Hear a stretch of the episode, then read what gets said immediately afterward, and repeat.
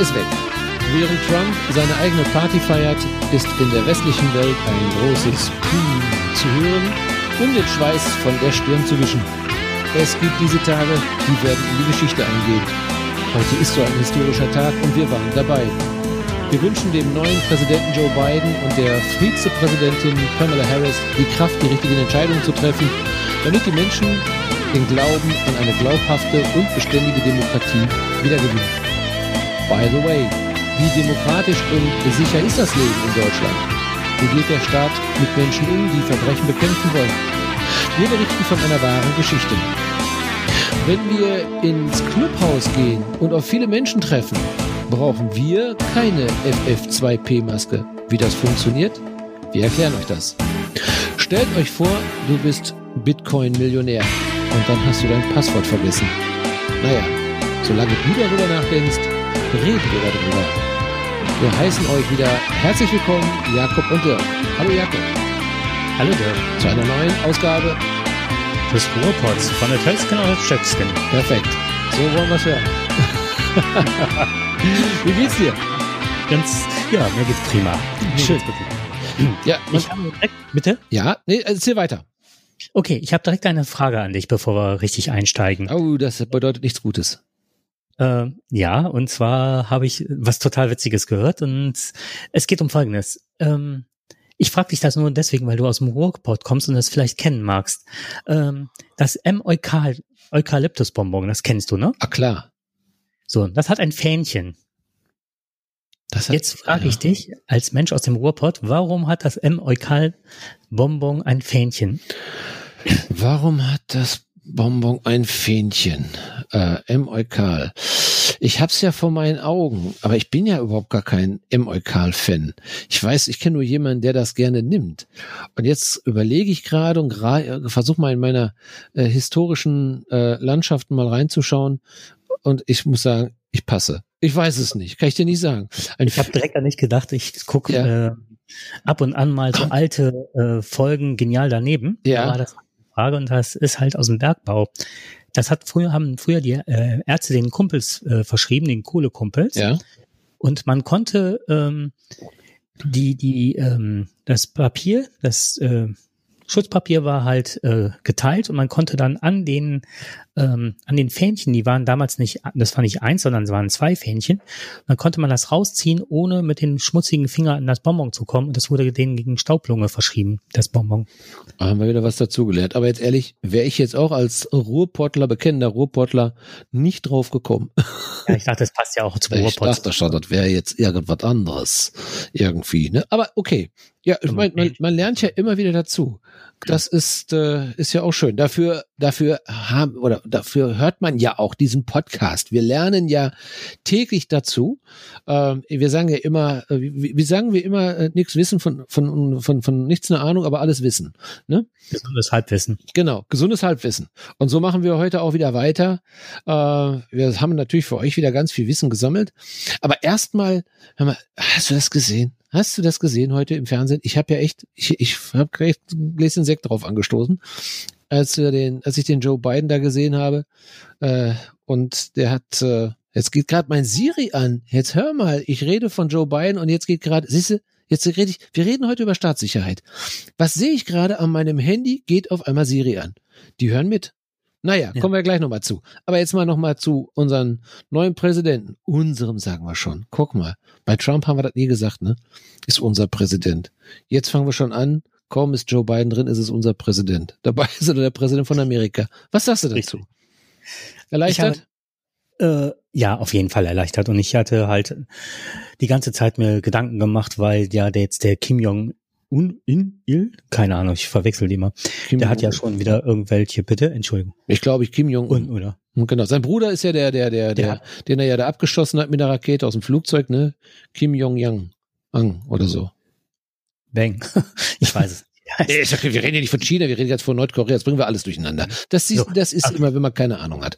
Wenn man ja. halt das hat. Genau. Auf jeden Fall, dieser Mann, der hatte ja schon ähm, wieder die ersten Spitzen auf Amerika geschossen, verbaler Art. Und ich hatte gedacht, vielleicht nutzt er genau jetzt diese Zeit äh, des Machtvakuums in Amerika, um gegen Trump zu schießen und dann ihn aus der Reserve zu locken, dass er vielleicht noch irgendeinen Krieg oder irgendwas anfängt. Also das war meine größte Befürchtung. Und auch immer diese Kommentare, wann wird er halt ähm, diese ganzen Atomcodes und so weiter abgeben. Das war so meine große Befürchtung. Ja gut, die werden natürlich ständig geändert, ne? Und äh, das äh, weiß man natürlich nie bei so einem Mann. Der ist ja ziemlich verrückt. Aber du, was du gerade sagst, er hat ja schon, China hat ja darauf reagiert. Und zwar haben die äh, gegen Sanktionen gegen Pompeo und äh, gegen, also gegen Donald Trumps Außenminister Mike Pompeo und 27 anderen äh, US-Bürger angekündigt. Naja, also man sieht zeitgleich mit der Vereidigung, die haben nur darauf gewartet, dass der Biden vereidigt wird. Sofort haben die erstmal so ein paar amerikanische Politiker auf die schwarze Liste gesetzt. Also da sieht man, wie schnell es geht. Äh, Trump hatte ja, glaube ich, heute auch überlegt, ob er sich nicht selber noch begnadigen wollte, habe ich gehört. Fand ich ganz interessant, aber ich glaube, der wurde dann doch davon abgehalten, das zu tun. Ähm, Verstehe ich gar nicht warum. Weil ist ja schon mal weiter auch ein Ding, ne? Wenn sich meiner selbst be begnadigt, ne? Also, er erwartet hm. eigentlich äh, viel Schlimmes. Ja, aber nein, es war, es war eine grauenhafte ja. Zeit, das, das wissen wir alle.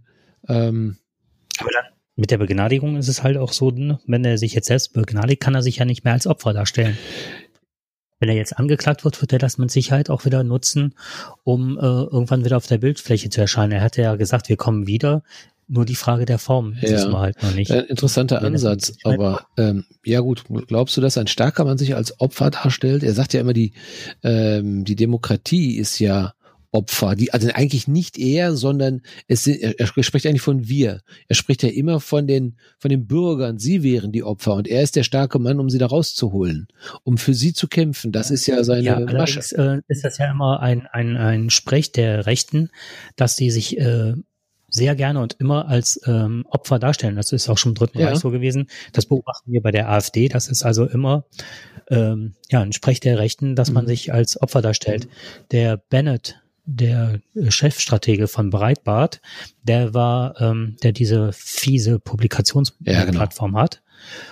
Und ja, der Erfinder eigentlich mhm. der Fake News, der ist ja auch begnadigt worden und der hat natürlich direkt gesagt, ja, das war, ne, das ist ein Affront, das ist ein Staatsstreich äh, gegen ihn gewesen. Das hatte also nichts, äh, äh, er wäre unschuldig und er wäre das Opfer des Ganzen. Ja. Ne? Also es ja, beim Fußball sagen wir immer, äh, heul doch, mhm. heul doch.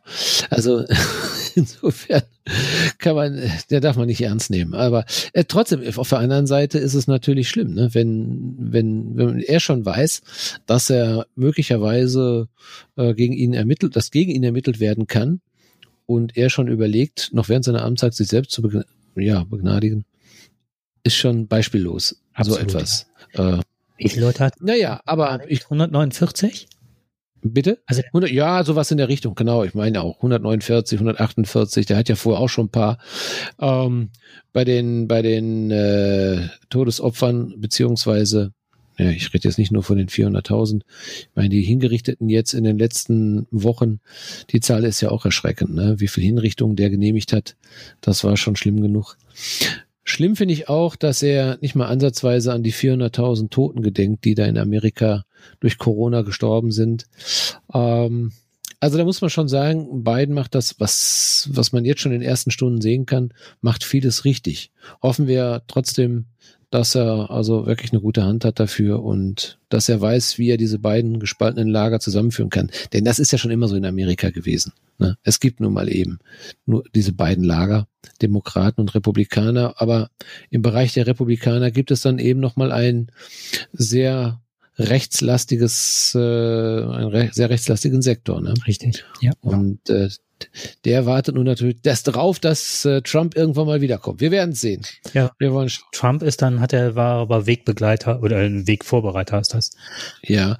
Aber ich sag mir immer, das ist ähnlich wie bei Faust. Äh, wie hätte das nochmal gesagt, äh, der Teufel? Von, äh, von Zeit zu Zeit sehe ich den Alten recht gern auf die Frage, äh, wenn er den Gott sieht, ob er den, den mit ihm, wie er mit ihm ja quasi auskommt. Ne? Mhm. Dann sagt er, von Zeit zu Zeit sehe ich den Alten recht gern.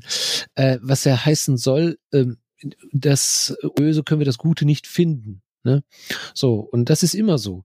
Ähm, wir haben gesehen, dass leider unter Obama sich äh, das Böse sehr stark formiert hat. Vielleicht war Amerika noch nicht so weit. Und ähm, oder das vermeintlich Böse, es ist ja nicht alles böse, wir wollen jetzt nicht ganz Amerika als böse reden, aber die Kräfte, die Kräfte, diese rechtsradikalen Kräfte oder diese rechtspopulistischen Kräfte, die sich äh, in den letzten Jahren da sehr verbreitet haben, die sind dadurch sehr stark geworden, weil viele andere Angst hatten und unsicher waren. Vielleicht ist es jetzt genau Biden, der dann der ist ja, es ist, nicht Biden ist ja gewählt worden. Ich glaube einfach, er, ähm, er ist wegen seiner Einstellung und gegen Trump gewählt worden. Also hier haben sich die Kräfte formiert, also die gut, also die zumindest die demokratischen Kräfte, ich will nicht sagen gut, aber die demokratischen Kräfte haben sich hier extrem motiviert gezeigt, zu, ähm, genau das zu verhindern, dass es noch eine weitere Amtszeit von Trump gibt. Auch wenn sehr viele Trump gewählt haben. Aber die wären vorher vielleicht nicht hingegangen und hätten gewählt. Und jetzt nach dem das äh, Kapitol dort quasi gestürmt worden ist, angestachelt durch Trump, hat man ja nochmal gesehen, dass sich ein Teil seiner Anhängerschaft, das soll ein nicht unerheblicher Teil, seiner Anhängerschaft sich von ihm abgewendet hat. Hm. Ähm, auch da zeigt sich, dass nicht alle ähm, nur einfach Trump hörend und äh, dass sehr viele dann auch sagen, wenn das wirklich, das ist nicht unser Land, was wir haben, wir wollen die Demokratie, aber eben anders, ne, in einer Art vernünftigen Art und Weise. Und das gibt Hoffnung, sage ich mir immer. Ja, das denke ich auch. Nee. Frau Harris wird auch ähm, eventuell, wenn der Biden es wohl nicht in seiner Amtszeit schafft, er ist ja auch ein alter Mann mittlerweile, ja. dass ähm, wenn sie das übernimmt, dann ist die erste Frau am Steuer und auch eine Schwarze. Das finde ich beides auch nochmal, das könnte auch nochmal versöhnen. Und auf der anderen Seite, was ich mal beobachtet habe, oder wenn man so auf ne, Geschichte wiederholt sich nicht, sondern man kann halt nur von Geschichte von der Geschichte lernen. Und ich glaube, dass äh, sich Geschichte auch mal in Wellenbewegung zeigt. Und meistens ist es nochmal so ein Regress, äh, nicht Regress, äh, ein Regress, falsches Wort, ähm, ein Rückgriff auf, ähm, auf, auf Altes, um das Neue zulassen zu können. Mhm. Also ich glaube, dass jetzt Leute, die jetzt auch sehr konservativ sind, das, das haben wir ja jetzt hier in Europa auch, wenn wir jetzt die Wahl von Laschet sehen und gegen Friedrich Merz, da würden nochmal alte konservative Kräfte nochmal ähm, nach vorne gespült und im Endeffekt hatten jetzt auch nicht mehr allzu viel zu kamellen und trotzdem muss jetzt eine Versöhnung in der Partei auch der CDU stattfinden, dass da wieder ein Ausgleich, deswegen ist ja auch Laschet gewählt worden. Ich meine jetzt Laschet und Biden wäre jetzt ein heftiger Vergleich. Andere sagen, Laschet, das ist, äh, der Name ist schon Programm Lusche. Habe ich mal gehört. Ja. Äh, ja, Lusche? Aber wie gesagt, er wird auch auf der anderen Seite, wird ja auch immer der Unterschätzte genannt. Und äh, ich glaube, auch da haben die Leute das kleinere Übel gewählt. Nicht Laschet, sondern die haben sich an der Stelle haben die sich überlegt, na ja, ich meine, es war ja, der zum Beispiel Röttgen hatte ja eigentlich wesentlich bessere, äh, ein besseres Programm gehabt, äh, auch bessere Argumente, aber Röttgen ist ja nicht gewählt worden. Aber die Anhängerschaft von Röttgen hat sich dann eben Laschet dann äh, zugewandt. Das finde ich natürlich interessant. Man sieht also, dass die eigentliche Mitte und das ist, so sieht die CDU anscheinend momentan aus, dass die eigentliche mitteorientierte Politik immer noch äh, in den Köpfen der Partei ist. Äh, Merz hat sicherlich im ersten Durchgang hat er ja die meisten Stimmen bekommen. Es waren sechs mehr als Laschet. Und interessanterweise hat er dann in der Stichwahl, hat er aber dann deutlich verloren. Ja, weil sich dann mhm. die Stimmen von Röttgen sich dann auf Laschet dann irgendwie verteilt haben. Daran kann man erkennen, äh, die Partei ist entweder noch nicht mutig genug, äh, Reformen anzugehen, also eigene Reformen, sich wieder zu ihrem Konservatismus zu bekennen, äh, weil sie gemerkt haben, wir sind ja ganz gut gefahren in den letzten 15, 16 Jahren mit der schönen Mitte. Wir haben alle unsere Pöstchen und so weiter. Also ich glaube, dass viele an ihre Positionen hängen und nicht mehr so wie früher sehr streitbar äh, in die Runde gehen und sagen, na ja, wir gucken mal, wie lange kann ich denn meine meine Zuwendung noch bekommen? Äh, und deswegen denke ich mal, haben sich viele auch für ihr eigenes Schicksal dafür entschieden, noch länger in einer Position zu bleiben, eben in der Position, in der ruhigen, ausgeglichenen Position der Mitte. Und ja, äh, keiner will vielleicht, also momentan haben sie sich ja auch so ein bisschen von der FDP auch distanziert. Da wollten sie ja auch nicht mit unbedingt zusammengehen. Ähm, das hat ja dann schon im Vorfeld der Wahlen wurde ja schon ein bisschen mit äh, geworben. Gut, auch die, die AfD ist jetzt äh, aus März-Sicht plötzlich auch wieder aufs Abstellgleis geschickt worden. Vorher hat das ja nicht ausgeschlossen. Also man sieht, äh, da, nicht, da bleibt nicht mehr viel übrig. Da gehen nur noch die Grünen oder die SPD. Und dafür muss man mhm. eine gemäßigte Politik haben. Und das kriegst du natürlich mit Merz nicht hin. Merz wird keine Politik mit den Grünen machen. Maximal mit der SPD. Da ist ja der Söder um einiges weiter und der hat ja diesen, ähm, diesen Wandel schon in der CSU vorangetrieben und auch ganz gute Erfolge äh, gezeigt und auch äh, sehr viele Stimmen ja, erhalten. Die buhlen ja momentan beide umeinander, ne? Das ist ja unglaublich, wie die sich. Mhm. Und ich glaube, dass der Söder, also ihr werdet ähm, Ihr habt hier als erstes erfahren, der Söder wird mit Sicherheit Bundeskanzler werden. Äh, das würde ich jetzt schon mal behaupten, alleine wie oft er neben der Merkel ja, jetzt bei den Pressekonferenzen sitzt und auch sehr geschickt, äh, ein sehr geschickter Stratege ist. Auch wenn er sich jetzt auch einen sehr, sehr grünen Anstrich gegeben hat, was Umweltpolitik und so weiter, aber er ist auch in der Lage, dann auch äh, Hintertürchen einzubauen und äh, das auch anderen Leuten wieder recht zu machen. Also der ist schon ich, sehr gewieft, was Politik anbelangt und auch der Selbstdarstellung. Und da ist Laschet, wird dann ins Hintertreffen geraten. Es wird sehr, sehr spannend werden, äh, wie sich Laschet jetzt in den nächsten Wochen zeigen wird ähm, denn das wird sicherlich ein, also eine Auswirkung auf den Wahlausgang haben. Ähm, klar, Söder sich positionieren, gar keine Frage. Äh, aber Laschet hat ja jetzt schon, na ja, wir wollen ja noch mal ein bisschen warten, bevor wir hier einen Kanzlerkandidaten festlegen. Also da kam er schon, wenn man seine Mimik gesehen hat, der fand diese Frage nicht so gut. Jetzt lass doch mal langsam mal die Kirche im Dorf. Äh, es gibt ja noch andere gute Leute, so nach dem Motto. Und äh, wir bestehen ja nicht nur aus also wir sind ja nicht Söder, das ist ja nicht die CDU, das ist CSU. Da hat er schon so ein bisschen durchblicken lassen, dass er ähm, möglicherweise mit dieser Personalie nicht so unbedingt einverstanden ist. Aber das wird sich jetzt im Laufe der Zeit zeigen, wie jeder sich jetzt mal positioniert. Ich glaube, er sieht, er sieht sich selber noch im Rennen. Ähm, sehr gut im Rennen dafür. Glaubt er zumindestens, wenn er sagt, wenn meine Partei schon so dahinter steht, dann bin ich vielleicht da an der Stelle auch noch gewollt. Er ja die Politik von Merkel weiter fortführen will. Ne? Also er ist ja für ruhige Verhältnisse. Das kann gut möglich sein. Wir werden sehen. Also für mich gibt's so diese, diese Option zum einen, wir wollen so weitermachen wie bisher. Äh, und das am besten mit der SPD. Ähm, da versteht sich äh, Laschet ganz gut, aber wir können es auch mühen, wenn die stärker werden als die SPD, kriegen wir auch hin. Sind wir auch nicht mehr so weit entfernt, aber lieber mit der SPD. Und äh, wenn das äh, nicht so ganz klappen sollte, dann gucken wir mal. Also dann wird vielleicht aber noch mal ein Überraschungssieger vielleicht also, jetzt vielleicht auch geben. Der, mir ist der Laschet zu sehr so ein Fähnchen im Wind. Also ich finde, dass ja, ja, das sagt man ihm ja, ne?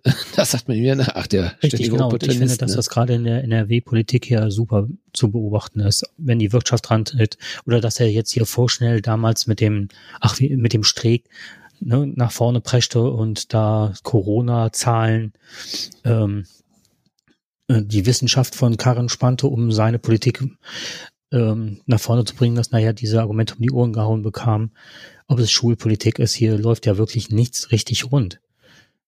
Also so wie man es beobachten mhm. kann. Und äh, ich habe heute eine ganz, wo du sagst, es läuft nicht richtig rund. Ähm, nicht nur in der Politik, äh, gerade in der Politik. Wir haben ja heute, ist die Nachricht ja reingekommen, fand ich ganz interessant.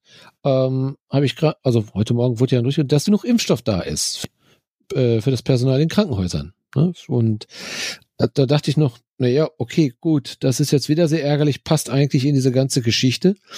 Und ähm, dann habe ich äh, äh, mit jemandem aus dem Krankenhaus gesprochen, der sehr nah dran ist und äh, auch an dieser, in dieser Problematik dran ist, dass die jetzt ja heute vom Ministerium also den Hinweis bekommen haben, heute, oder ich glaube gestern, ich weiß nicht, habe ich gestern oder heute, die Information bekommen haben vom Ministerium, so, es ist nicht genug Impfstoff da, ihr müsst jetzt erstmal nach hinten schieben. Das, das ist nicht das Interessante der Nachricht, dass Impfstoff da ist. Das Interessante ist, dass die Mitteilung jetzt kommt. Denn die ganzen Krankenhäuser hatten ja feste Termine. Die haben alle schon ihr Personal dafür, und da musst du große Vorbereitungen treffen. Du musst Formulare ausfüllen. Das geht nicht mal eben so, dass man sowas mit Links macht. Jeder weiß, wenn ich etwas organisiere, dann brauche ich Papiere, dann brauche ich Termine, dann brauche ich dies und jenes. Äh, Im Krankenhaus arbeiten alleine teilweise bis zu drei, vier, 500 Leute und die sind alle terminiert und die müssen jetzt alle wieder ausgeladen werden. Das ist ein irrer Aufwand und das macht man eine Minute vor zwölf. Also daran sieht man, dass gerade bei uns in der Politik vieles durchläuft. Also es ist alles etwas mhm. sehr, sehr, diese ganze Informationspolitik. Im Kreis Heinsberg sind wir informiert worden, ähm, dass, dass das hier über die Bundesärzteschaft wohl mhm. äh, läuft. Ne? Und ähm, wenn ich das richtig verstehe, ist doch die Bundesärzte äh, Gesellschaft doch privatwirtschaftlich orientiert. Und die haben jetzt das Ganze in der Hand und die sind auch so, dass die nicht mitteilen, genau wann der Impfstoff kommt oder wann und wo. Die ganzen Impfzentren sind hier bereit und warten und warten. Ja, das ist die eine Geschichte, wenn es nach außen in diese Impf äh, Impfzentren geht. Ne? Ähm. Mhm. Ja, aber das, das zeigt ja wieder mal, ähm, ich fand den Kommentar beim Spahn ganz gut. Klar, es, das ist europäisches Recht. Ich finde das auch gut, dass das so mhm. gelaufen ist, dass man sich geeinigt hat. Ähm, aber man hatte doch jetzt drei, äh, drei Monate seit März, also dritter Monat, ne, im Jahr, äh, hatte man Zeit, sich das zu überlegen. Ich, ich spreche ja gar nicht davon, dass wir im März schon angefangen hatten, die ganzen äh, in der Schule halt die ganzen Sachen schon vorzubereiten und geschrieben haben und Konzepte gemacht und alles steht, alles ist. Und die Kinder haben immer noch kein Endgerät und wir laufen rum und teilen Papier aus und machen, weil wirklich keiner auf irgendwas Zugriff hat. Und ich finde, das ist äh, für Deutschland echt beschämend, um das mal an dieser Stelle zu sagen. Ich habe jetzt, ich habe jetzt aus einer anderen, von jemand anderem jetzt gehört, der selber Lehrer ist, die haben die Geräte, die können die aber nicht ausgeben, diese Geräte. Und das hat mich natürlich auch völlig konsterniert, äh, weil noch immer nicht klar ist, wer welche Geräte bekommt. Und die liegen da schon seit drei, vier Wochen, tolle iPads, und weil die mit ihren Systemen noch nicht klarkommen, was kann drauf, was kann nicht drauf, die Sicherheiten, der Support, weil das alles nicht geklärt ist. Und keiner kann wirklich sagen, was sie damit machen können. Und der eine oder andere Lehrer sagt, ja, mit dem iPad arbeite ich doch nicht, da habe ich doch wesentlich weniger drauf. Auf meinem iPad habe ich doch viel mehr Möglichkeiten. Da ist doch alles nur begrenzt. Auf diesem ich kann iPad. nur sagen, ich ja. habe jetzt in den, also jetzt, ne, in mhm. den letzten zwei Wochen zwischen zwölf und 13 Stunden am Tag gearbeitet. Das, also ich morgens auf, äh, ja. Sachen durch die Gegend, Telefonate geführt, äh, Videokonferenzen mit Kolleginnen und Kollegen, gegenseitige Fortbildung, regelmäßig Konferenzen mit den Schülern, aber dann über Handy, mhm. über WhatsApp, über über über hier ähm, nicht Zencaster, wie heißt es, Jitsi, über geschützte Plattformen, mhm. über dies jede Schüler anders und teilweise mit FFP, zwei Masken auf dem, auf dem Balkon stehend, also beziehungsweise im Garten stehend und dann hm. äh, zur, zur Tür hingerufen oder so. Also so sieht das zurzeit aus. Und ähm, ja, also zwölf bis dreizehn Stunden im Durch, durchweg und dann sind wirklich super Plattformen mittlerweile. Also ich muss sagen, alle sagen davon, wie gerne sie gerade mit den ganzen Sachen arbeiten, wie gerne sie sich einarbeiten. Das finde ich irre, wie viel eine Kollegin, die äh, eigentlich in Rente gegangen ist, aber wegen Lehrerknappheiten gesagt hat, dann mache ich, hänge ich noch mal ein Jahr dran, die an vorderster Front ist, sich da komplett einzuarbeiten. Aber das Problem ist halt, jetzt kommt's, die Plattform ist gut gemacht, aber nicht intuitiv. Da sind so viele Fallstricke mhm. und so weiter und die sind, und jetzt kommt's, nicht dokumentiert, die Sachen. Das heißt, da wird dir was hingestellt, du arbeitest dich ein und ein und ein und versuchst Sachen auszuprobieren. Hast teilweise, weißt du nicht, wie es bei den Schülern aussieht, auf den, deren Geräte. Und am Schluss mhm. sieht's dann halt so aus. Entschuldigung, ich muss. muss und am Schluss sieht's halt so aus. Ähm, dass dann irgendwelche Leute, die irgendwas herausgefunden haben, das mittlerweile auf YouTube stellen oder ins Netz als PDF stellen und man sucht und grast von morgens bis abends und sucht irgendjemand nach irgendwas und hat wieder was Neues und sagt, oh, ich habe das da gefunden, guck, klick mal den YouTube-Link an. Aber das ist doch eine Fortbildung, die eigentlich hätte schon laufen müssen im Vorfeld mit diesen ganzen Möglichkeiten. Nochmal, die Möglichkeiten sind toll. Wir haben mittlerweile interaktive Lernmappen die wir online stellen können, die wir einbinden. Aber da ist dieser Weg über Sicherheitsschlüssel und Shared Keys und hast du und Edu-IDs und hast du nicht gesehen, die du dann in ein anderes Programm einbinden musst und so weiter. Da scheitert der Normalbürger. Jetzt haben wir viele an unserer Schule, die unheimlich technikaffin sind. Ich mhm. arbeite mittlerweile, jetzt kommt's, das finde ich ganz, deswegen erzähle ich das auch, was mir auch super viel Spaß macht. Die ganzen YouTuber sitzen, also sind ja viele, die so Spiele kommentieren dass andere mhm. davor sitzen und lernen, wie das Spiel funktioniert oder was das Tolle daran ist oder strategische Dinge, die da besprochen werden. Dann kann der andere YouTuber dazu holen, dann kannst du andere ähm, da hast du verschiedenste Kameras. Im Grunde hast du ein Fernsehstudio mit dem Teil. Das nennt sich OBS mhm. und das ist kostenlos. Das heißt, du kannst das installieren und Szenen, ne, Kamera 1, Kamera 2, Aufnahme von YouTube und du kannst dann eine PowerPoint einbinden, du kannst äh, Fenster, nur ein Fenster, du kannst einen ganzen Browser oder auch halt äh, Streams einbinden. Mhm. Und das Ganze mit einer Greenscreen habe ich das. Ich habe ein großes Licht in meinem Zimmer und im Hintergrund läuft dann immer, damit man also, damit das auch was macht, hermacht, so entweder so ein ähm, so ein Studio, ein Fernsehstudio oder ich habe dann hinter mir nur so ein New York abgebildet und oben läuft so eine Wolke immer über mich. Das heißt, ich habe mich in so ein System von OBS eingearbeitet, wo ich eigentlich YouTube-Streams mitgemacht, was ein Fernsehstudio ist, wo ich dann diese ganzen Sachen ähm, ja arrangieren kann. Weil darüber kannst du halt, wenn du kein Whiteboard äh, hast oder sonst was, kannst du dann auch Unterrichtsmaterial präsentieren. Du kannst dann schreiben und das, was du auf dem iPad schreibst, schreibst du dann sozusagen ans Whiteboard hinter dir, an dieses Greenscreen mhm. oder so, ne? Also es läuft extremst viel, aber die Ausstattung ist das mhm. Problem. Und halt die Bandbreite, ne? Also wenn du mit drei Leuten in der Schule irgendwas streamen willst, das ist schon eine ne? Herausforderung. Das auch momentan für ja. alle. Und das ist das, was ich gerade ja. ankreide, ist wirklich, äh, es ist, du hörst, die Leute sind zu Hause und auch hm. überfordert. Es gibt viele Mütter, die dann selber einen Job haben oder Väter, die dann, dann einen Job haben und trotzdem dann auch noch verantwortlich sind für den Lernerfolg der Kinder und machen dann irgendwas an und sehen dann, wie kläglich dann teilweise die Verbindungen sind, die da präsentiert werden. Das ist echt schade für das, was eigentlich an Arbeit da reingesteckt wird. Ja, ich glaube, wir haben noch einen ganz weiten Weg vor uns, äh, um das alles noch zu verbessern. Äh, es gibt ja, es gab einmal die Frage, was ist an Corona denn gut? Ne, wurde mir mal gestellt. Und äh, wenn ich, wenn ich Gutes darin finde, ist es, dass es, äh, das war das erste, das hatte ich glaube ich schon mal gesagt, dass wir in der Krebsforschung oder in der Medizin äh, ein großes Stück weiterkommen durch diese große Unterstützung und notwendige Unterstützung auch äh, viele Labore und Wissenschaftler.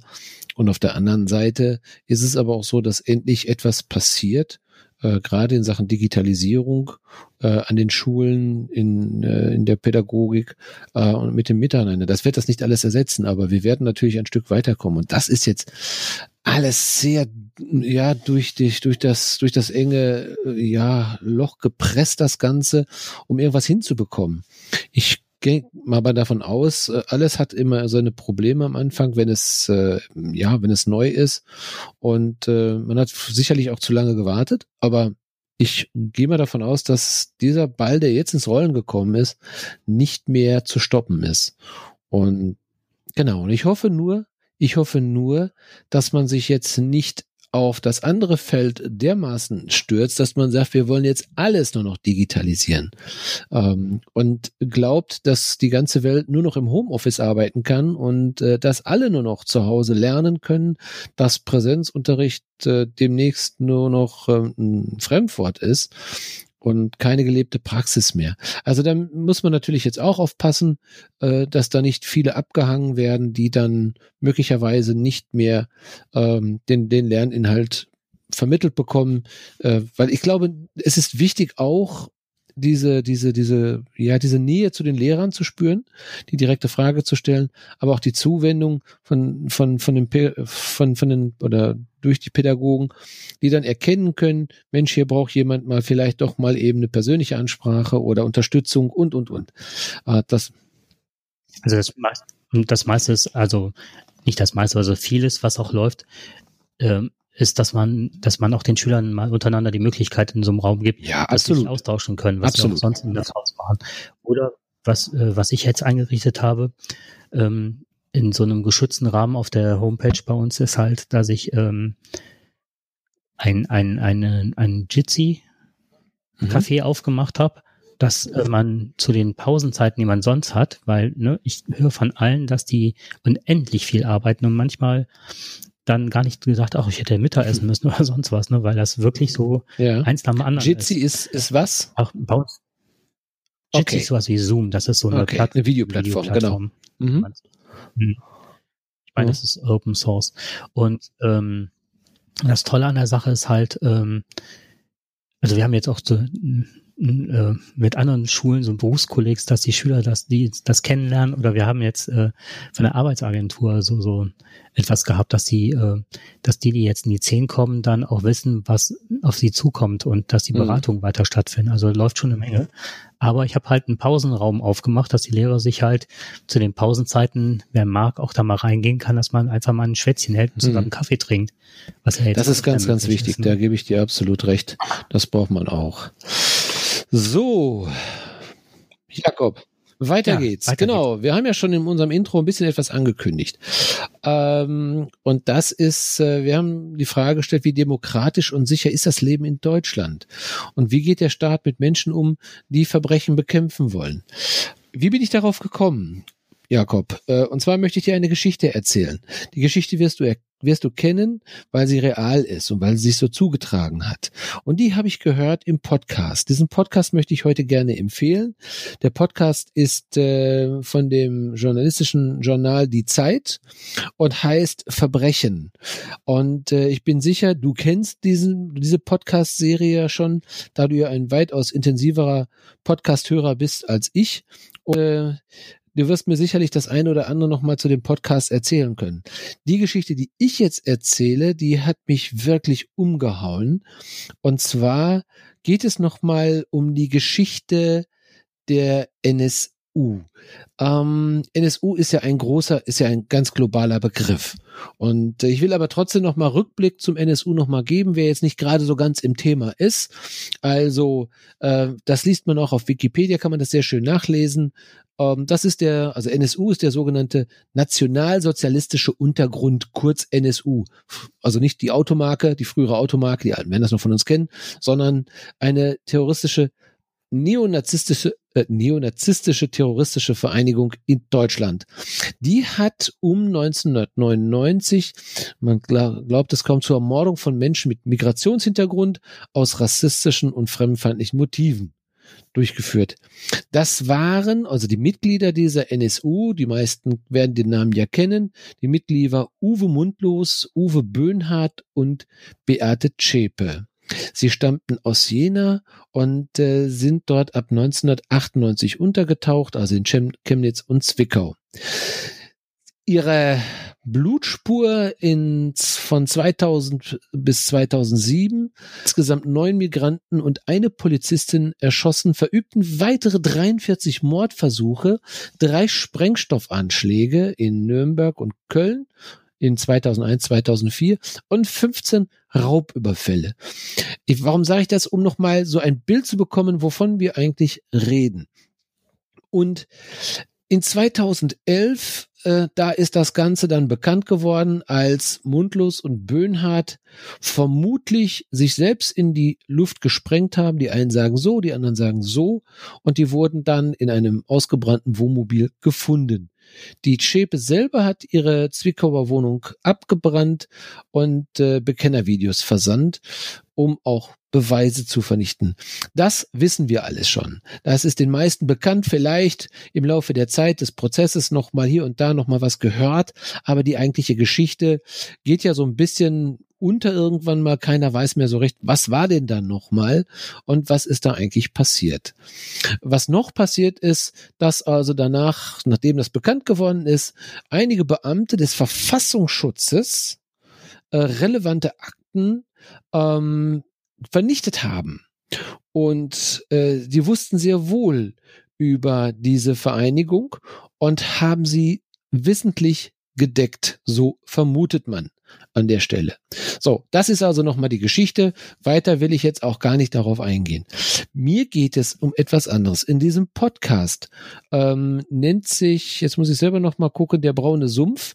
Äh, der ist so zu, der ist wirklich zu empfehlen, weil es hier nicht an der Stelle nochmal um die Verbrechen geht, die dort äh, durchgeführt worden sind, sondern es geht um die Frage, hätte hätten hätte der, die hätten die Morde der NSU verhindert werden können. Und zwar das denken zwei Polizisten. Und diese beiden Polizisten waren ähm, oder sagen wir, diese beiden Polizisten sind einmal Mario Melzer, der ist äh, der LKA in Frankfurt zu dem Zeitpunkt und dann gibt es noch mal den Thomas Matzak, äh, zu dem Zeitpunkt äh, tätig bei der Kriminalinspektion in Jena beim Staatsschutz. Heute ist er 56 Jahre alt. Äh, das meiste dreht sich um Herrn Matzak. Ähm, aber beide haben eine Geschichte mit der NSU oder mit der beginnenden NSU. Denn beide Polizisten hatten, bevor Beginn dieser ganzen Mordserie, die gegen die beiden schon ermittelt, unabhängig voneinander. Also sie kannten sich nicht einander, diese Polizisten. Ähm, es ging vor dieser ganzen Tötungsserie haben sich also äh, die drei gerade genannten Schäpe Böhnhardt und Mundlos, insgesamt Böhnhardt auch, hat äh, einige Bombenattrappen gebaut und ähm, diese ja abgelegt und bis er dann irgendwann mal eine Bombenattrappe, nicht eine Bombenattrappe, bis er, ja, man kann noch Attrappe sagen, weil es sind in, in einer Bombe, in der letzten Bombe, war dann äh, etwas TNT. Minimal, aber es war TNT. Das sollte ein klarer Hinweis sein. Und äh, es hatte aber, sie hatte aber keinen Zünder, sie hätte nicht explodieren können. Aber das danach war klar, Mensch, hier müssen wir tätig werden. Ähm, Mundlos und Böhnhardt sind im Vorfeld schon, also vor 99, sind sie schon mehrfach auffällig geworden und sind auch unter anderem von Thomas Matzak und Melzer auch verhört worden. Die waren also alle ähm, kriminal technisch bekannt und auch aufgeführt. Bis dann, und deswegen konnte man diesen ganzen Bombenattrappen, warum auch immer man sich so angestellt hat, ob man das jetzt bewusst gemacht hat oder nicht, aber jedenfalls konnte auf all diesen Bombenattrappen, äh, konnten dann die ähm, die Fingerabdrücke, glaube ich, von Böhnhardt, ich weiß nicht, ob Böhnhardt oder Mundlos, einer von den beiden festgestellt werden.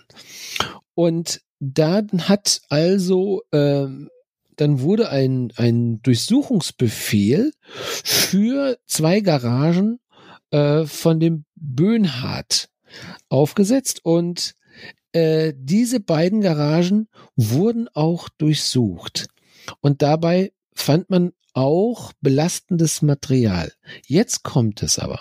Und das ist das eigentliche, was vielleicht den meisten gar nicht bekannt ist. Der Staatsanwalt, der dort die, den Durch, Durchsuchungsbeschluss für diese beiden Garagen, nicht für die Wohnung von den beiden, nicht die Wohnung, nur von den Garagen, äh, unterzeichnet hat, hat vorher ganz klar gesagt, meine lieben Freunde, Polizisten, ihr dürft nichts unternehmen, ohne mich zu informieren. Ja, ihr dürft keinen festnehmen oder sonst was, ihr dürft die Garagen durchsuchen durchsuchen. Nachdem also dieses belastende Material dort auch gefunden worden ist, unter anderem auch Material, wo Videomaterial, was sie später dann auch zeigte, wo dann eigentlich auch schon klar geworden ist, dass man hier äh, Migranten töten könnte, möchte oder zumindestens man hat es avisiert. Also da war schon klar, dass die also irgendetwas vorhaben und im rechtsextremen Bereich zuzuordnen sind. So, und was passiert jetzt? Der Matzak, also der Thomas Matzak, sieht auf der anderen Seite der Straße Böhnhardt, wie er ins Auto steigt. Er hätte ihn festnehmen können, wurde aber von seinem Vorgesetzten zurückgepfiffen, durfte er nicht, weil der Staatsanwalt auch gesagt hat, wir nehmen niemanden fest ohne meine Zustimmung. Ja, so. Dieser Staatsanwalt war aber komischerweise zu dem Zeitpunkt nicht zu erreichen, weil er sich eine Woche vorher in ein Krankenhaus gegeben hat. Ob er zu dem Zeitpunkt dann auch wirklich im Krankenhaus war, das konnte man nicht mehr feststellen. Aber er war nicht erreichbar. Jetzt gibt es natürlich einen äh, Vertreter. Der war aber auch nicht erreichbar und wurde erst nach vielen, vielen Stunden dann endlich erreicht. Und der hat dann zugestimmt, dass man ihn festnehmen kann. Und zu diesem Zeitpunkt ist Böhnhardt dann verschwunden dann, also beide, also alle drei dann, ne, sind alle untergetaucht, alle drei. Ja, äh, in dem Moment, wo man den den den Haftbefehl zumindestens äh, für eine Untersuchung oder zumindestens für ein Verhör, äh, da sind die dann untergetaucht. Da haben die also klare Informationen bekommen. Ähm, und wahrscheinlich auch von einem V-Mann, dass sie sich bitte äh, zurückzuziehen haben. Und das ist etwas, wo sich jetzt die beiden Polizisten fragen oder in dem, während der ganzen Zeit des Untersuchungsausschusses gefragt haben, hätten wir das nicht verhindern können? Wenn die festgenommen worden wären, wäre es nie zu diesen Tötungen gekommen. Ne? Und sie beide haben darüber berichtet, insbesondere ähm, Matzak hat äh, sehr intensiv, ohne Rücksicht auf Verluste von Vorgesetzten, hat er sich massiv beschwert. Und jetzt komme ich zu der eigentlichen Geschichte. also der erste Teil der Geschichte sagt natürlich, das Ganze hätte verhindert werden können. So, äh, und der zweite Teil der Geschichte ist natürlich, welche Rolle hat der Staatsschutz hier gespielt? Weil ähm, V-Männer, die vom Staatsschutz bezahlt worden sind und mit diesem Geld äh, terroristische Vereinigungen gegründet haben, nachweislich, zum Beispiel Tino Brandt, ähm, das war der stellvertretende Vorsitzende der Thüringer NPD, ähm, der hat da also die rechtsextremen Strukturen in, in Thüringen maßgeblich mit aufgebaut und mit dem Geld des Staates, also mit unseren Steuergeldern auch noch, aufgebaut. Und das ist das wirklich die Frage, äh, was hat der Staatsschutz da wirklich gewusst und wie viel hat er davon, ähm, ja, warum ist er nicht eingegriffen? Äh, warum hat er nicht eingegriffen? Denn die wussten ja von diesen Ermordungen. Denn äh, es war ja klar, äh, die V-Männer haben ja letztendlich die Informationen auch bekommen, möglicherweise sogar unterstützend tätig gewesen. Und der Untersuchungsausschuss, und da muss man wirklich sagen, der Begriff Untersuchungsausschuss wird da zur Farce, darf nur in einem bestimmten Umfang untersuchen. Sachen, die dem Staatsschutz unterliegen, dürfen die nicht untersuchen. So wurde dann auch der, und jetzt sind wir wieder wieder bei dem, kommen wir schon zu dem dritten Teil, wurden die beiden, also Melzer und Matzak, wurden quasi, die wollten also reden, die wollten auch viel reden, die wollten sogar mehr reden, als äh, der Staatsschutz und nicht nur als äh, der Untersuchungsschutz wollte, Aus, Ausschuss wollte, weil die letztendlich Angst haben mussten, dass die sich gerade um Kopf und Kragen regen. Die durften nicht reden und die mussten quasi, ähm, ja, die durften wichtige Informationen nicht preisgeben, obwohl sie das gerne getan hätten. Das heißt, der Untersuchungsausschuss hätte gar nicht so ermitteln, wie er das gerne gewollt hätte. Und jetzt kommt die dritte Phase. Was passiert jetzt zumindestens mit dem Herrn Matzak, mit dem Thomas Matzak? Der Herr Melzer hat sich noch sehr vorsichtig geäußert, ruhig, bedächtigt und hat immer so, na, weiß nicht, aber dadurch, dass die beiden übereinstimmende Aussagen getroffen haben, unter anderem bei dieser Garagenuntersuchung, äh, konnte man davon ausgehen, dass die, also weil die ja unabhängig von, die kannten sich ja nicht, dass diese Version korrekt ist. Naja, und der Herr Matzak nicht damit zufrieden geben und letztendlich hat man ihn dann quasi versetzt äh, man hat äh, ihn in ein Einzelbüro quasi reingebracht. Keiner wollte mehr was mit ihm zu tun haben. Wurde als Nestbeschmutzer wurde er ähm, betitelt und er musste wirkliche Repressalien hinnehmen, möglicherweise sogar äh, Mobbing und äh, durch Vorgesetzte, durch Kollegen.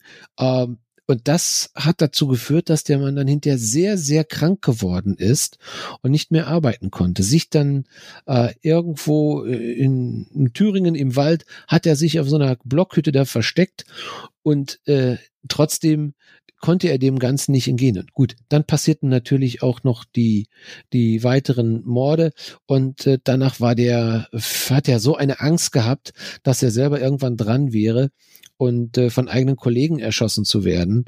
Und wie man ja heute weiß, sind ja zum Beispiel viele Adressen von Mordopfern oder beziehungsweise auch die, die ähm, hier drangsaliert worden sind, die Drogen bekommen haben, über einen Polizeirechner ermittelt worden. Und man muss davon ausgehen, wie gesagt, dass Teile der Polizei da sehr stark involviert gewesen sind. Und da muss man sich wirklich fragen, äh, bin ich hier in einem falschen Film? Oder was ist hier eigentlich passiert in der ganzen Zeit? Das ist so unglaublich, ähm, dass so etwas in unserem Land passieren kann und das möglicherweise mit Zustimmung, tja, das müssen wir natürlich fragen, wer ist der Staat? Ne? Der Staatsschutz ist natürlich nicht der Staat schlechthin. Aber äh, man bekommt schon ein bisschen Sorge, wenn man hört, wie hier äh, letztendlich dann auch mit einem aufrichtigen Bürger, ähm, der Courage hatte, wie man mit dem verfahren ist. Und äh, mittlerweile geht's ihm besser, weil sich einige Politiker für ihn ausgesprochen haben. Er hat jetzt auch mittlerweile einen neuen Job. Und das hat aber, wie gesagt, acht Jahre gedauert, oder ja, sieben oder acht Jahre gedauert, bis er wieder in einem normalen Beruf wieder reinkam Andere. oder Job wieder reinkam. Und man versucht ihn jetzt also auch von politischer Seite zu unterstützen und auch zu schützen. Ja, das wollte ich einfach mal loswerden. Dieser Podcast ist richtig gut. Das ist jetzt nur die Kurzversion gewesen. Ich kann dir nur empfehlen, da sind, also ich kann nur sagen, man muss den einfach mal gehört haben. Ähm, ich war jedenfalls äh, über diese vielen äh, Dinge doch erstaunt und ich lese viel, aber das wusste ich nicht.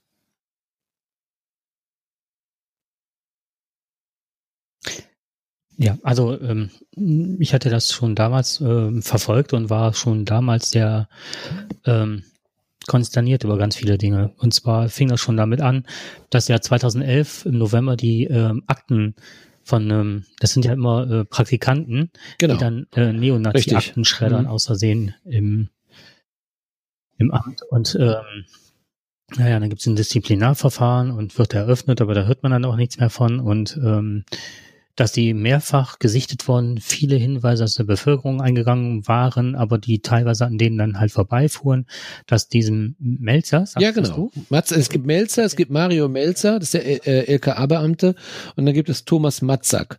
Das war und dann war dem jemand äh, zugeordnet äh, bei diesem äh, Tathergang und der hat das nachher übernommen, die Leitung, und der ist immer mehr von den Fällen ähm, ähm, abgezogen worden. Dann durfte der irgendwann nur noch äh, Wirtschaftsdelikte und na, der ließ halt auch nicht locker, der Mann.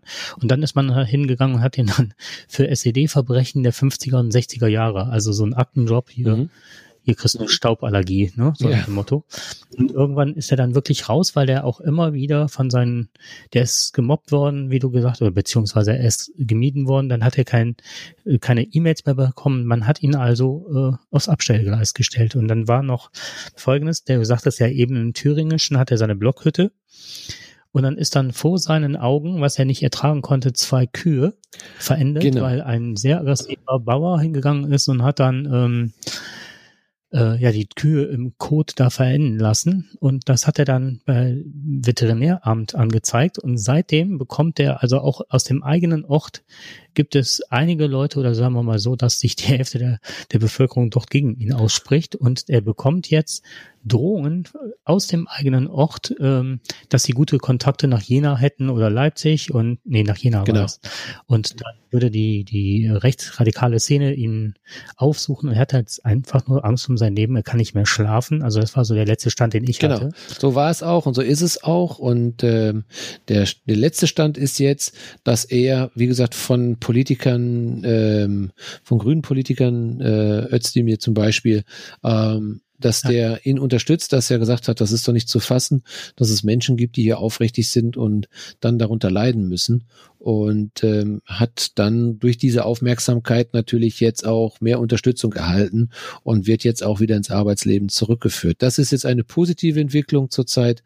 Darüber kann man sich freuen, ja. aber man muss bedenken, was hat der Mann mitgemacht. Ähm, er ist, wie gesagt, er, der ist sehr, krank geworden darüber. Und diese Geschichte mit den Kühen, genau, das ist auch so. Und auch nachweislich wurde ihm also auch gedroht. Genau so ist es. Ja, das andere war der Temme dann, ne? Soweit ich weiß. Das ist ein, ein V-Mann, der dann auch in dem Internetcafé war, wo dann auch jemand umgebracht worden ist vom äh, NSU. Und der war vor Ort. Meinst du den T Tino Brandt oder? Äh, Temme heißt äh, derjenige. Ach so, okay. Mhm. Äh, und der hat dann äh, auch noch Geld hinterlegt und also der muss den Schuss gehört haben, der ist in dem Laden, er legt noch Geld auf und soll hinter der Theke dann den Erschossenen nicht gesehen haben. Also das sind alles so Sachen und dann, ähm, dann war ja noch der Maaßen, war ja noch Leiter, der jetzt auch äh, mit seinen Äußerungen und da wohl die AfD wohl gewarnt hat oder immer informiert hat, was, äh, ne, was, wie man auch teilweise ja. äh, den ganzen Sachen entgeht, wenn ich das richtig verstanden habe. Das sage ich jetzt unter Vorbehalt. Ne, was man mhm. machen muss, damit man halt nicht ähm, vom Verfassungsschutz beobachtet werden kann. Und ähm, ich hatte einen anderen Podcast gehört, das fand ich ganz spannend. Eine Stunde History heißt die.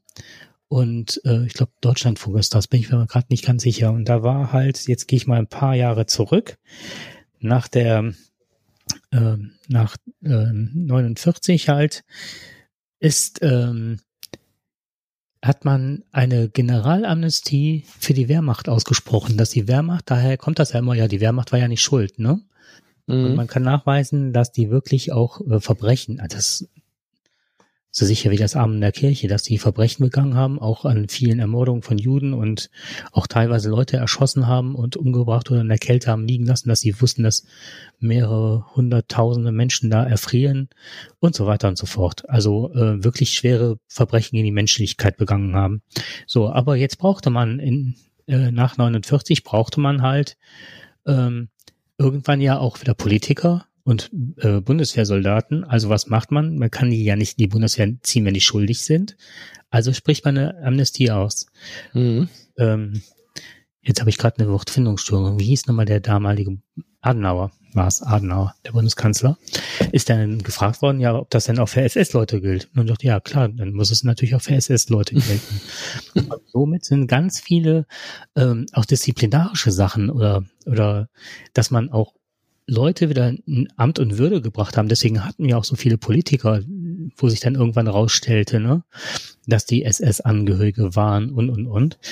Und jetzt denkt, denkt man mal weiter, wenn dann auch der Verfassungsschutz sich wieder gegründet hat und die Leute, die dann damals irgendwas mit Staat und Polizei zu tun hatte und einen höheren ähm, wie viele Richter, hieß ja immer ähm, unter den Talaren der Muff von tausend Jahren, das war ja immer der Spruch der, der 60er-Bewegung, mhm. ne? wenn man dann sieht, dass die Leute wieder in Amt und Würden, dann ist ja auch ein, ein Verfassungs, äh, ein Geheimdienst, wenn der von denen äh, gespeist wird von diesen Leuten, dann bleibt der, das Denken und ähm, die Gesinnung ja dort verhaftet. Und dann wird man ja auch nur die Leute einstellen, die auch dieser Gesinnung sind oder zumindest in sehr, sehr konservativen Bahnen denken. Und somit äh, ähm, weiß ich nicht, ob das immer so rechtens ist, äh, was da vonstatten geht. Um das mal vorsichtig Ja, und wie gesagt, wir hatten ja vorher gefragt, ne, wie sicher sind wir in unserem Land? Ähm, die Geschichte zeigt, äh, dass man schon in dem einen oder anderen Fall schon Bedenken haben kann. Und äh, das ja. ist, ist dann doch etwas beunruhigend. Also es liest man oder sieht man normalerweise im Tatort und äh, hofft nicht, dass man davon betroffen sein könnte. Ähm, das ist, umso wichtiger ist es, dass genau solche Menschen dann aber auch, ähm, wenn sie den Mut haben und die Courage haben, äh, so etwas zu zeigen und aufzuzeigen, dass sie auch ausreichend geschützt werden. Und äh, das ist in dem Untersuchungsausschuss nur bedingt geschehen. Da hätte man eigentlich auch gucken müssen, was passiert denn mit den Personen. Mit den, was ganz schlimm ist, zum Beispiel, was ich auch, das hat man ja mit den äh, mit den Betroffenen, mit den Hinterbliebenen der Opfer, äh, ist man ja auch nicht sehr äh, freundlich umgegangen. Die Autorin unter anderem, die also hm. zu Gast bei diesem Podcast ist, das ist Jana Simon. Und Frau Jana Simon hat also hier wirklich sehr intensiv recherchiert. Unter anderem wollte die aber auch mit Hinterbliebenen, mit den betroffenen Hinterbliebenen sprechen. Die haben alle abgesagt. Keiner wollte mit ihr reden. Hinterher hat sie über einen Anwalt, äh, einer der Betroffenen, erfahren, dass die Polizei, die oder der Staatsschutz oder wer auch immer der Verfassungsschutz sich als Journalisten ausgegeben haben und äh, sie wollten über die Geschichte berichten, haben aber eigentlich nur eins im Hintergrund gehabt: Sie wollten schauen, ob zum Beispiel nicht irgendwelche äh, verbrecherische Absichten bei den Hinterbliebenen äh, zu finden sind, die möglicherweise diese Taten begründen. Und äh, dadurch sind die eine extrem äh, verschreckt worden und wollten auch mit niemandem mehr reden. Also das muss man sich mal vorstellen. Da wird der Sohn getötet und dann geht der Verfassungsschutz noch her und gibt sich als Journalist aus, um über die Geschichte zu schreiben, um eigentlich nur Informationen zu erhalten. So, wenn man das alles zusammenfasst und überlegt, was man den Leuten angetan hat und dann auch noch äh, die etikettiert hat. Wenn jemand wirklich eine gute äh, aufklärerische Arbeit betreibt, dann wird er dahinter kommen, dass diese Leute wirklich ein normales Leben geführt haben. Und das auch zu genau. kennzeichnen mit Dönermorden und so weiter. Ja. Abfälliger kann man Und das nicht sagen. Ne? Das nicht benennen, das genau. Und das ist auch nochmal, äh, damit verhöhnt man im Grunde im gleichen Sprachduktus die Opfer des NOSU-Verbrechens. Und dass werden immer noch Polizisten rumfahren und als Einsatz und Codenamen Böhnhardt und Mundlos da äh, äh, führen, was jetzt auch irgendwann mal aufgeflogen ist, dann frage ich mich, ob die ja. Bundesregierung, die jetzt einen Trojaner erlauben will, äh, das geht ja immer gegen Kinderpornografie und äh, Terrorismus, sind ja immer die zwei Gründe, die angeführt werden. Jetzt soll aber der Zoll das schon bekommen, jetzt sollen Polizeistationen diese, diese Trojaner bekommen. Dann sind wir nicht mehr sicher, wenn auch einfache Streifenpolizisten ohne Anlass hingehen können und Abfragen machen und irgendwelche äh, wirklich sich für den Staat einsetzenden äh, Journalistinnen und Journalisten mit Migrationshintergrund oder wie es passiert ist mit der Rechtsanwältin, die dann plötzlich bedroht mhm. werden aus dem Nichts und nicht wissen. Und dann stellt sich raus, das ist eine ganz einfache Streifenbehörde und dann geht, gehen die hin, die Polizisten machen Abfragen und gehen das weiter. Wenn die jetzt auch noch die Möglichkeit haben, Handys zu überwachen und zu infiltrieren, dann haben wir echt ein dickes Problem. Absolut. Und wir sehen, was wir, wie gesagt, ich bin immer noch, äh, stehe immer noch unter den Eindruck dieses, dieser unglaublichen Geschichte, äh, dass, dass so etwas möglich ist. Und äh, ja, da bleibt eigentlich nur eins darüber zu berichten und ähm, dass man selber nie in so eine Situation kommt. Aber ich habe, wie gesagt, äh, größten Respekt vor solchen Menschen, die sich trauen, ähm, hartnäckig zu bleiben und trotz aller Widrigkeiten.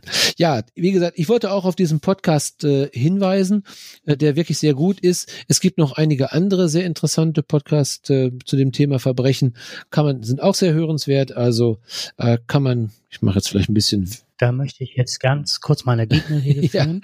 ja, sehr gerne. Und zwar, ich weiß schon, was kommt. ich habe ja, ich habe diesen Podcast auch eigentlich geliebt. Ich habe darauf äh, gefiebert, dass eine neue Folge rauskommt. Aber von Mal zu Mal die äh, Journalistin und Mitherausgeberin der Zeit, das ist die Sabine Rückert, die ihn mit ins Leben gerufen hat. Ich weiß jetzt leider nicht, wie ihr Co-Kommentator und Autor heißt. Ähm, ja, der Name fällt mir jetzt auch leider nicht mehr ein. Das stimmt. Die Sabine Rückert finde ich, ähm, da kann man lernen als Mann, wie es sich als Frau aus äh, anfühlt, wenn Männer Mansplaining betreiben. Was machen? Die hat Mansplaining. Das ist Mansplaining bedeutet so viel, wenn Männer Frauen immer alles erklären, weil sie es besser können und besser ah, wissen. Ah, okay. Oh, das wusste ich auch nicht. Ich habe wieder was dazugelernt. Mansplaining das, genau. Und das macht Sabine Rückert par excellence. Also ich finde das, also das ist ein Grund, warum ich die nicht gerne ja. habe. Sie ist immer diejenige, die allen Leuten erzählt hat, wie gut sie ist und was sie für eine tolle Beziehung. Das hat sie ja direkt gewusst bei den Verbrechen, dass das so nicht geht. Und ja, ja der Anwalt war ja halt, also so nach dem Motto, der, der hat sie ja nicht alle gehabt, der war nicht klug genug und sie wäre natürlich diejenige gewesen, die es gewusst hat und es angebracht hat. Und also das war so eine Überheblichkeit, wo ich auch gedacht habe, äh, ja, und sie hat ja immer noch Kontakt und sie hat ja immer zu jedem noch Kontakt. Äh, und fragt immer noch nach, wie es den Leuten geht und so weiter. Also sie stellt sich dann zum einen als die, die, die alles weiß und auf der anderen Seite die, die auch immer die empathischste ist und immer noch Kontakt zu den Leuten der, hat. Das, ja, das sollte natürlich nicht sein, wenn der Eindruck entsteht. Übrigens, äh, sie arbeitet mit dem Andreas Sendker zusammen. Ja? Genau, mit dem macht sie zusammen den ah, Podcast. Ah, okay. Und das Zweite, was mich, äh, und das finde ich sogar noch viel schlimmer, das ist, ähm, sie entgleist sehr häufig in der Bezeichnung und äh, wenn sie irgendwelche, also Labeling Approach, die, also so ein Stempel, der denjenigen auf die Stirn drückt. Und zwar bei Sachen wie, sie spricht dann nicht von dem Obdachlosen, sondern ähm, vom Penner. Das ist jetzt das, was mir so am präsentesten ist, wo ich gedacht habe, ich schreibe da einen Leserbrief mhm. hin, das geht nicht. Ne? Also die so über Schicksale von Leuten und so weiter. Und dann ist da, ja, da kam der Penner und hat das gesehen. Wo ich dann denke, das ist einer äh, Zeit mit Herausgeberin nicht würdig. Ja. Und das war dann der Punkt, wo ich dann, nachdem das so mir das auffiel, ist mir das in sehr vielen ihrer äh, Folgen aufgefallen. Und irgendwann habe ich gesagt, ich ertrage das einfach nicht. Zum einen dieses Überhebliche und ne, ich weiß mal alles besser und ich erkenne ihre Leistung an mhm. als Journalistin. Aber ich finde es, ähm, damit stellt sie sich auch extrem über ihre Hörerschaft zum einen. Ja, ich glaube, sie ist ja auch mal 2011 äh, mit ihrem Artikel über den Fall Jörg Kachelmann. Ja. Der eine oder andere wird ihn noch kennen, den Wettermann und äh, sein ja Verfehlungen, wenn man das so sagen kann. Ähm, da ist sie ja auch wegen ihrer mangelnder juristischer Distanz während des Kachelmann-Prozesses ja auch kritisiert worden. Also da hat sie anscheinend auch schon dieses Verhalten auch gezeigt. Wenn man die Distanz nicht mehr wahren kann, ist das als für einen Journalisten natürlich sehr schwer. Gut, solche Begriffe wie das, war, das ist jetzt nur ein Beispiel. Solche Sachen kommen häufig, wo ich denke, ja, das ist, das ist despektierlich und auch abwertend und das Genau, das stimmt schon. Ja, aber trotzdem, danke nochmal für den, für den interessanten Hinweis nochmal zu Sabine Rückert, weil ähm, es muss ja nicht immer alles Gold sein, was glänzt, aber ähm, in diesem Fall ist es ja auch so, sie macht ja den Podcast und äh, man kann ja auch ruhig mal Kritik äußern, wenn etwas nicht immer Richtig, so genau. positiv läuft. Und es ist halt auch meine, mein Empfinden. Genau. Ne? Also das kann ich nicht. Äh, ja, ja, ja, natürlich. Ich habe sogar die Zeit abonniert und ähm, ist, äh, das heißt also, ich bin der Zeit schon gewogen, aber das, das halte ich schlecht aus. Ja, man muss aber nicht mit jedem Journalist oder mit jedem Autor muss man ja, ja. konform gehen. Ne? So ist das. Aber du hast uns ja auch noch mal zwei Sachen mitgebracht. Clubhouse. Ja, die mache ich jetzt ganz schnell, weil wir sind bei der Stundenmarke. Ja, genau, Clubhouse. Das ist jetzt, ähm, wir sind ja immer, also beim letzten Mal war es ja so, dass wir dann äh, an dem Abend war ja diese, diese, beim letzten, vor zwei Wochen ist ja das ähm, Weiße Haus ja da mehr oder minder, äh, nee, der Senat gestürmt worden. Und das hatte ich so beiläufig noch im Podcast gelesen, wollte da aber nicht mehr drauf eingehen, weil wir zu dem mhm. Zeitpunkt ja gar keine Informationen hatten. Unser Podcast hatten wir ja begonnen, als die Wahl damals von Merkel zur Bundeskanzlerin mhm. war, 2013, ja. du erinnerst dich. Heute ist Biden. Mhm. Also aber immer an, wir sind schon lange dabei seit 2013, das ist echt der Hammer. Ja, Heute Biden und jetzt wollen wir euch natürlich wieder den nächsten Hype mitgeben. Und wo habt ihr es gehört? Im Ruhrpott. Also Clubhouse, der neue Hype oder was? Also was ist Clubhouse? Clubhouse ist ähm, eine Audioplattform. Da kann man halt von Personen eingeladen werden. Man kann, muss aber persönlich eingeladen werden. Das heißt, derjenige, der einlädt, hat aber immer nur die Möglichkeit, zwei weitere Personen einzuladen. Bedeutet, man kann sich selber nicht anmelden.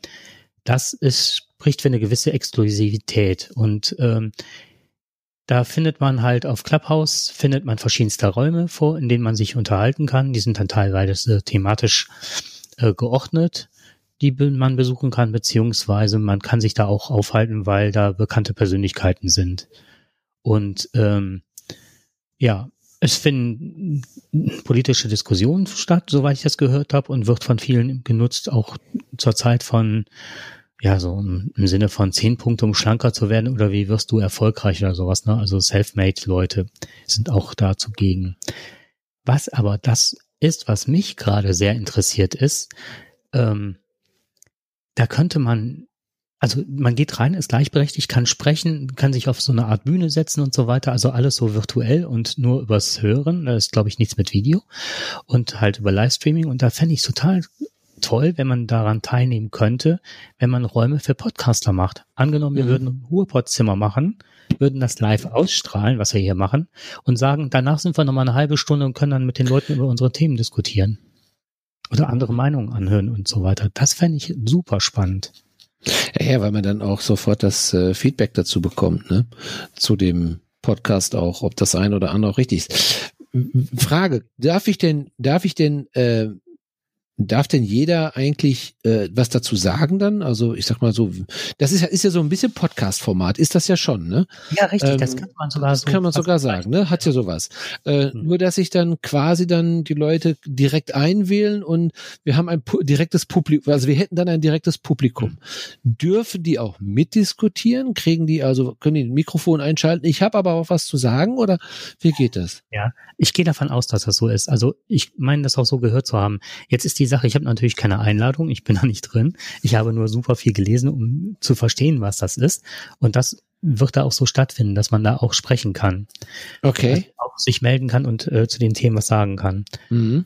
Was? Äh, wahrscheinlich ja? wird es auch eine Chat-Funktion geben oder wo man dann wahrscheinlich dazu schreiben kann oder wo man einer was. Das kann ich dir nicht sagen. Ich weiß nur, dass man das halt über ähm, darüber machen kann. Jetzt hat uns letztens der liebe Gerard hat uns eine Audionachricht hinterlassen und ähm, nochmal erzählt, dass er den unseren Podcast sehr gerne hört. Gerard, du bist an dieser Stelle ganz herzlich gegrüßt. Ja, von und, mir auch äh, natürlich. Und hatte dann auch nochmal so Tipps gegeben, weil beim letzten Mal war der die Qualität des Podcasts ja, da waren ein paar Überlagungen. Jetzt habe ich gemerkt, das war an meinem Schnitt, da habe ich die Spuren übereinander gesetzt. Das tat mir leid. Und paar sprachliche, also tontechnische Aussetzer und ähm, hat uns dann ähm, ganz, ganz viele Tipps gegeben, wie wir das verbessern können. Das fand ich super lieb. Und ich glaube, und, wir haben das schon so gut umgesetzt, dass wir heute hoffentlich besser sind. Ja, ich glaube auch, dass sich das heute gut anhört. Und ähm, auf jeden Fall hatte der das äh, mitgeteilt und der Gerard, äh, ich meine, der podcastet über einen Raucherbalkon. Auf jeden Fall, es gibt verschiedene Podcaster, die ich kenne, die ähm, podcasten vom Raucherbalkon. Das hört sich jetzt ganz witzig an. Da ist jemand, der hat, ich glaube, das war Radinger, das ist auch ein Podcaster, der hat eine Plattform gegründet und da kann man sich dann, äh, kann man Mitglied werden und dann über Teamspeak, das ist auch so eine Audio-Software, kann man sich dann mit Leuten unterhalten. Da gibt es dann Räume also das ist ein Haus und da gibt's mhm. halt auch diesen Raucherbalkon, da gibt's ein Haus mit verschiedenen Zimmern. Da kann man nur reingehen und sich treffen und über Teamspeak sich miteinander unterhalten und gleichzeitig aber auch dann sagen, ach, das war jetzt so cool, wir haben das jetzt alle aufgenommen, dann machen wir einfach einen Podcast und äh, jagen das raus, ne? Mhm. Und so stelle ich mir auch, also das finde ich schon eine super geniale Idee der Umsetzung. Und äh, auf der anderen Seite, also wenn ich das jetzt alles richtig verstanden habe, und ich denke, dass dieses ähm, Clubhouse ähnlich ist. Mhm. Was ich nachteilig finde, ist halt, es kann natürlich ein Riesenhype sein. Es kann eine künstliche Verknappung sein, weil ja jetzt, du sagtest das, ne? War das auf irgendwie eBay oder? eBay, mhm, genau. Auf eBay kann man das dann schon, ja, also kann man diese ähm, Kontingent oder äh, diese Nummern werden schon auf eBay, glaube ich, versteigert oder sowas, ob man damit rein kann. Also ich habe jetzt gerade noch mal auch mal kurz nachgelesen, wo du gesprochen hast. Äh, mhm. eins ist so, nicht jeder darf wohl mitreden. Äh, dafür gibt es äh, dann auch wieder besondere Berechtigungen für. Ähm, also nicht alle dürfen mitreden, aber man kann dann die Hand hochheben und dann sagen, okay, äh, ich hätte was zu sagen oder sowas oder ich hätte hier was zu schreiben. Man kann dann also was reinschreiben und dann direkt darauf antworten. Ähm, also das, das ist wohl dieser Vorteil dann dabei, dass man ähm, gewissen Leuten dann erlaubt. Und es darf jeder, der eingeladen wird, darf zwei weitere einladen. Ja. Ne?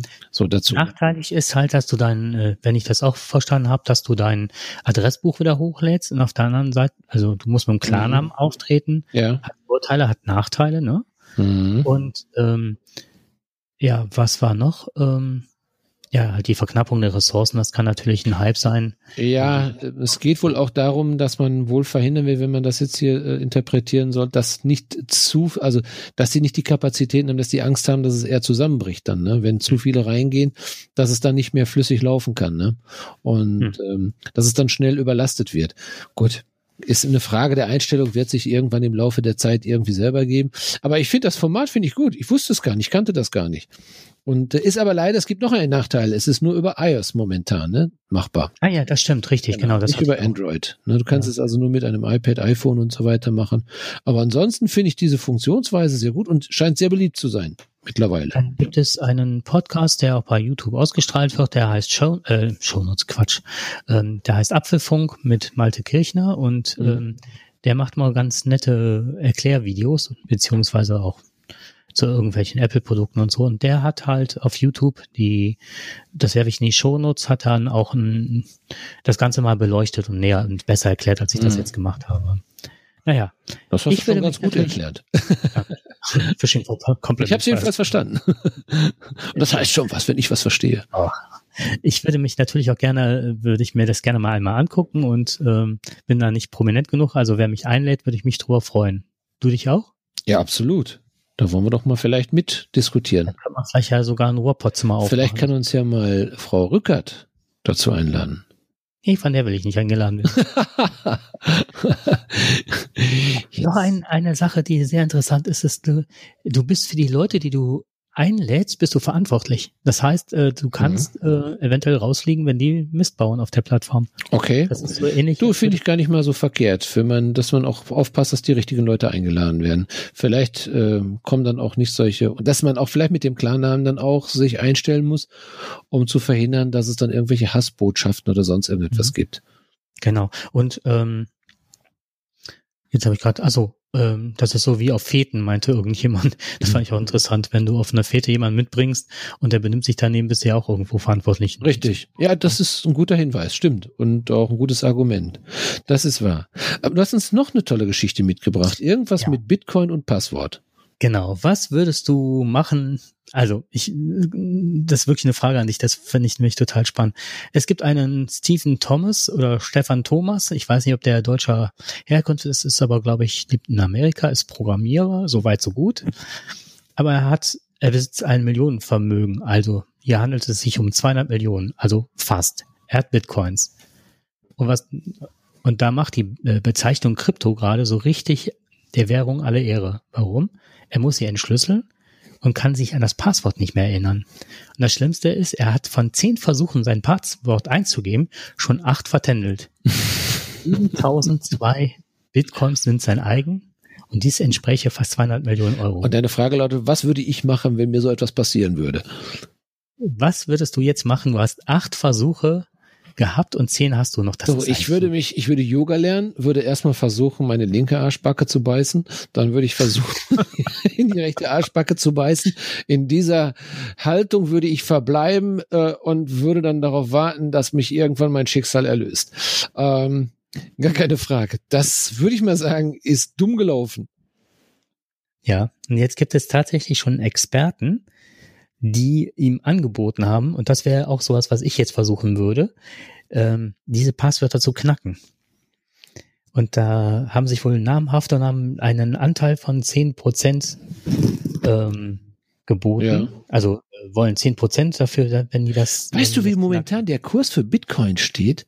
Da, also allein deswegen kann man sich schon den hinterbeißen. Äh, wir haben schon mal über, weißt du noch, als wir über Bitcoins gesprochen haben, wir waren einer der ersten, die darüber gesprochen mhm. haben, weil wir aber selber, es war ja seinerzeit noch so ein bisschen äh, sehr verrucht. Bitcoins ist so ein bisschen so die Geldwäsche für den Drogenhandel. Äh, und keiner hat den echt irgendwie eine Chance gegeben auf Dauer. Und dann sind die ja auch maßlos abgestürzt und dann sind die auf einmal wie Phönix aus der Asche, sind die wieder hochgekommen. Es ist unglaublich. Ich glaube jetzt, ein Bitcoin sind, glaube ich, 32.000 äh, Dollar oder Euro. Hm, genau. und wir hätten einfach nur so 10 Bitcoins. Wäre doch mal schön. Und jetzt, ich sag dir jetzt äh, zwei Sachen, die ich mein Leben lang bereut habe. Keine Bitcoins zu kaufen. Ich das erste war, ich war, ich habe ich das schon mal hier erzählt, dass ich damals an der Uni zu meinem Dozenten und nachher sogar zum Leiter da gegangen bin und habe dann äh, vorgesprochen, habe gesagt, ich habe eine Idee. Man müsste Leuten, damals, ich war an der ähm, Fakultät für körperbehinderte Menschen, also mhm. also Menschen mit einer Körperbehinderung.